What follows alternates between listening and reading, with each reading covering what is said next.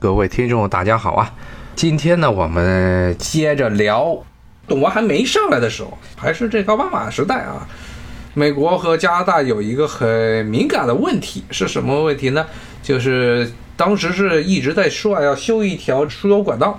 Keystone Pipeline 就 Keystone 的一个输油管道，所以说加拿大还要引一条线过来到美国。当时就为了这个事情啊，这个加拿大和美国，特别是美国西部的很多的州，西部的那些白左们吵的这个你死我活。小土豆当时说啊，说要把石油卖到中国去啊，本来就是一个气话。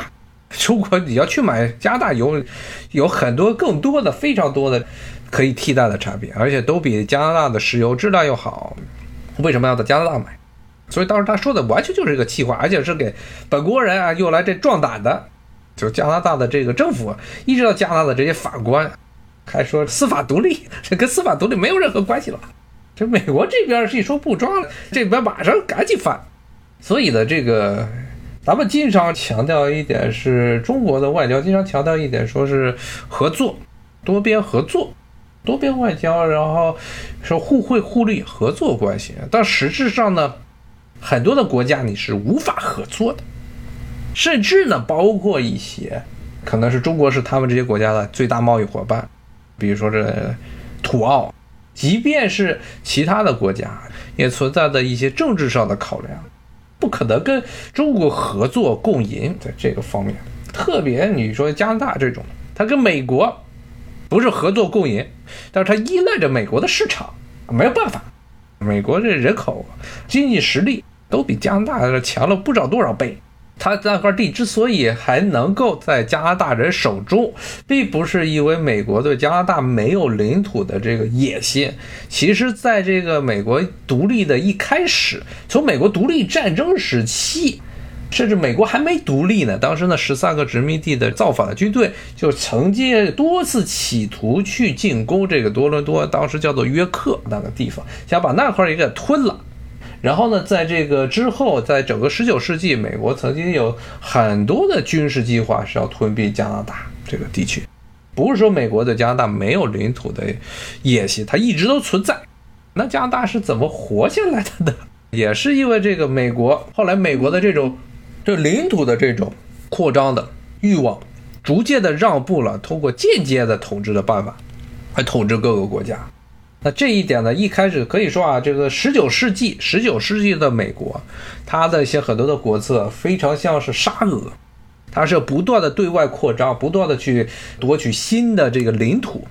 特别像沙俄。十九世纪的时候，它沙俄是从欧洲一直扩张到了东亚这边。那美国呢，是从这个大西洋一直扩张到了太平洋，是为了土地啊。当时就赤裸裸就要土地。你跟印第安人打，然后跟加拿大，加拿大背后是英国人，他打不过他就不打了。然后跟墨西哥人打，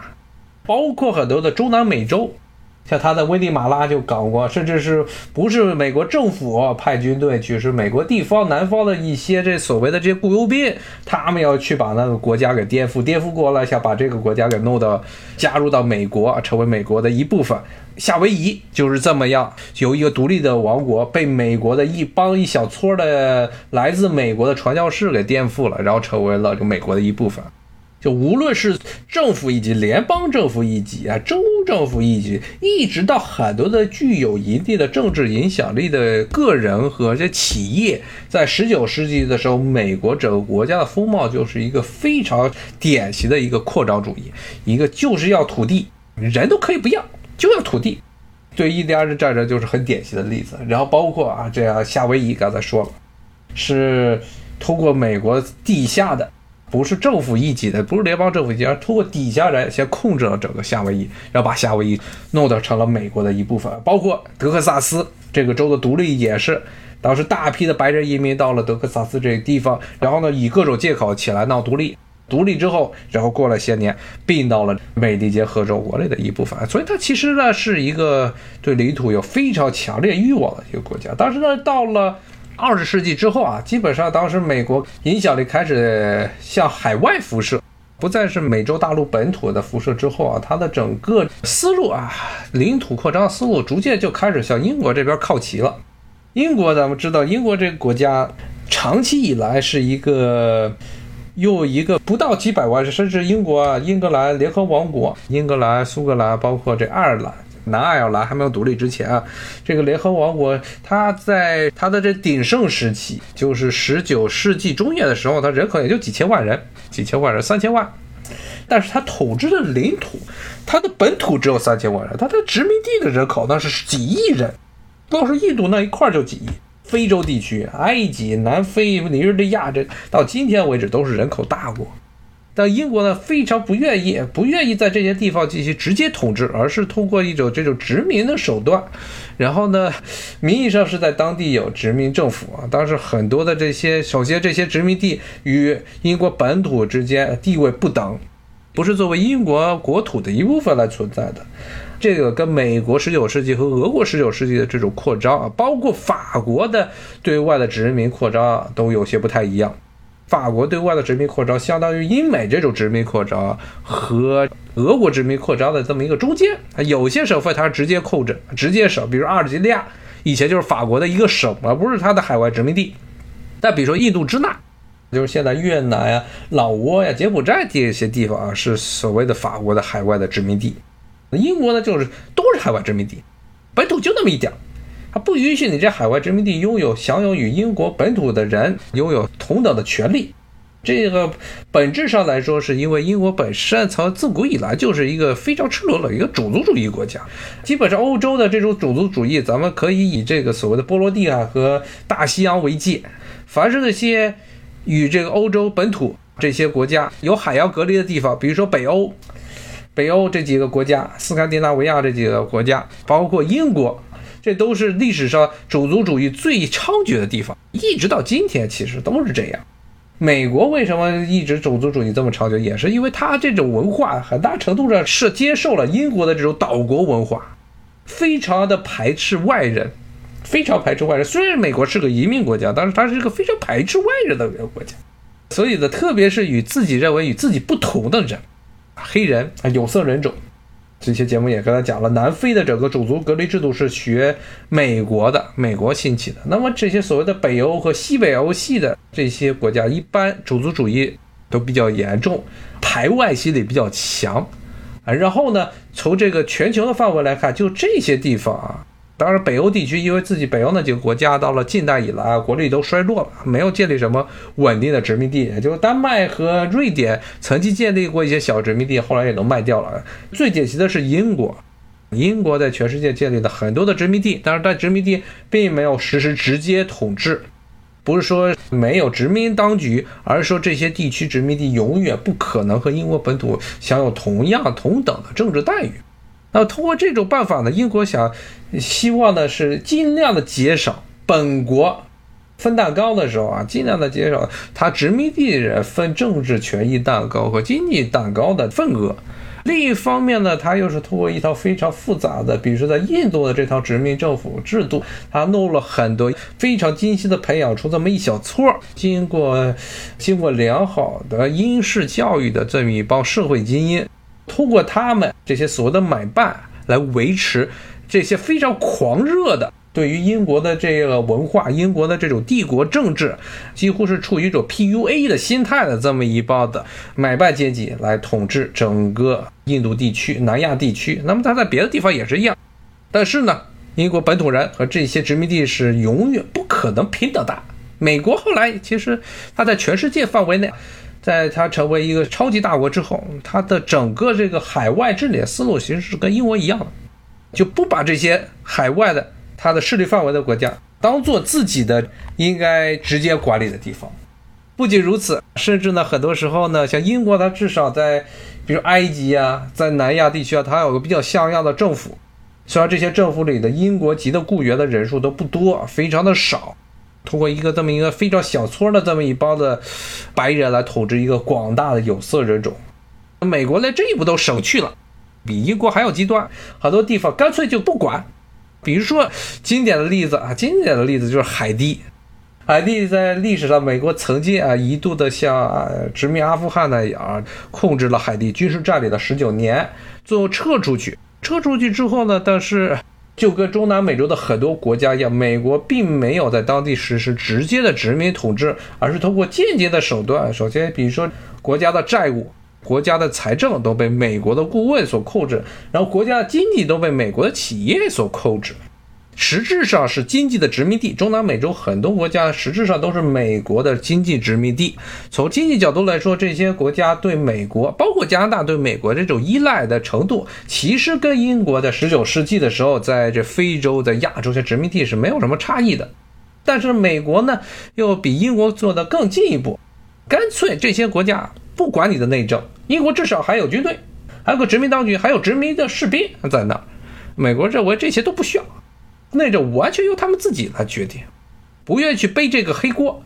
认为这些你在那儿殖民了，比如海地殖民了之后，然后乱杀，乱杀一通之后，还影响自己国内的政治，而且呢还牵扯一个问题，你这些海地这些人，包括呢危地马拉、萨尔瓦多。洪都拉斯、哥斯达黎加啊，这些地方你在那儿进行军事占领之后，这些人就会出现难民问题，就会出现移民殖民地的居民来到宗主国的这些问题。美国人，特别是白人，是不愿意接受这些人群的啊，所以他不来，连英国的这种殖民统治都不要了啊，直接都是间接统治，经济上的完全垄断控制，加上政治上的、名义上的自治、地方的治理的自治，所以呢是。从英国那边学来，并且发扬光大的这么一套的新的殖民手段，所以呢，经常咱们说什么，一九五零年代、四九年之后，二战之后，全世界都去殖民地化，其实现在根本没有去殖民地化，只不过是殖民地用另外一种形式继续存在在这个世界上。那些非洲的国家为什么发展不起来？因为这些非洲的国家，他们这些国家的命脉。经济啊，自然资源全部都是被外国企业所彻底的垄断的。凡是你这些国家，你经常会出现，比如说南美啊，包括非洲出现一些情况，就是这个国家有新的民选总统上来之后，说要搞资源的国有化，自然资源国有化，基本上毫无例外，最后会出现两个结果：一个绝大部分的情况下是出现所谓的军事政变。然后呢，说上来要搞国有化，你就看这些，基本上你看非洲啊、拉美地区民选总统上来说要搞国有化之后，全世界的这些媒体，所谓的主流媒体，实际上就是英美媒体，就会开始造势，说这些国家的领导人都是独裁者。强行剥夺人民的财产，然后出现街上出现奇怪的几百人开始在街上造反，说要平权啊，一堆莫名其妙的理由就来了。然后呢，就开始新的下一步的就是出现军队，军队开始干政，军队干政，然后把这个总统要不是把他给抓起来，这算好的，要不就直接给突突了。比如说智利的前总统阿连德就直接给杀了，这些方法啊。然后呢，实行所谓的军事专政，或者上来个新的独裁者，只要呢他保证这些国家资源不会被国有化，那他永远都是西方的政坛上的政客们的这座上宾，就变成这样。所以这些国家它去殖民地了吗？它本质上从经济角度上它没有去，它还是这个样。只不过呢是这些像拉美地区、像非洲地区，它只不过是名义上他们有了一个非常这个虚无的主权。这些国家无法控制自己的经济，无法控制自己的市场，甚至对自己国土都没办法控制，因为这些殖民者走之前给他们制定了非常严格、非常完备的私有制制度。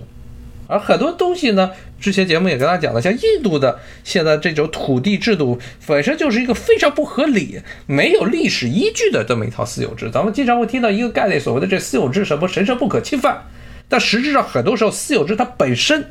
就有很大的问题。印度的土地私有制是英国人私自这个授予一些，按照自己的意愿私自授予了各个地方的这些土邦的帮主和他底下的这些封建主的。很多的土地以前甚至是带有很明显的这种村落的这种公有制的成分。然后在英国人的这种土地制度改革之下，全部都变成私有土地了。这土地本来它的私有制就得土地不正，得来就不是通过所谓的啊什么土地自由买卖。或者呢是什么之前的一些所谓的历史上遗留下的传统啊，很多的这些印度的这些大地主都是英国殖民时代的两百年前才成为地主的，而且他们成为地主的唯一的原因是因为他们跟英国的殖民当局关系很好，然后呢，英国把这土地授予给了他们，你说这土地你有合法性吗？很多土地都是原来的印度村落的公有制，转变被英国人直接扭成了私有制。这种情况其实，在非洲地区也是一样。英国人为了方便在这些殖民地进行统治，刚才说了要笼络一些当地的这些政治精英，把他们进行昂格鲁萨克森化，不是叫昂格鲁萨克森化，让他们买办化。买办化之后呢，让他们掌握大量的本地的社会资源。而且这些资源大部分都是英国的这些殖民者巧取豪夺来的，然后把他们在基本上是可以说是没有什么不需要花费太多的军事或者政治资源，再把他们授予给这些肯为殖民者当这个马前卒的这帮人。所以这些人的土地本来就不太对头，本来就是不正的，德才不正。最后呢，你拍屁股走人的时候，又给这些地方啊制定了完备的私有制。所以这私有制本身。尤其是九十年代、零零年代时候，很多这些网络上经常会去这个羡慕所谓的美国啊，什么英美这种所谓的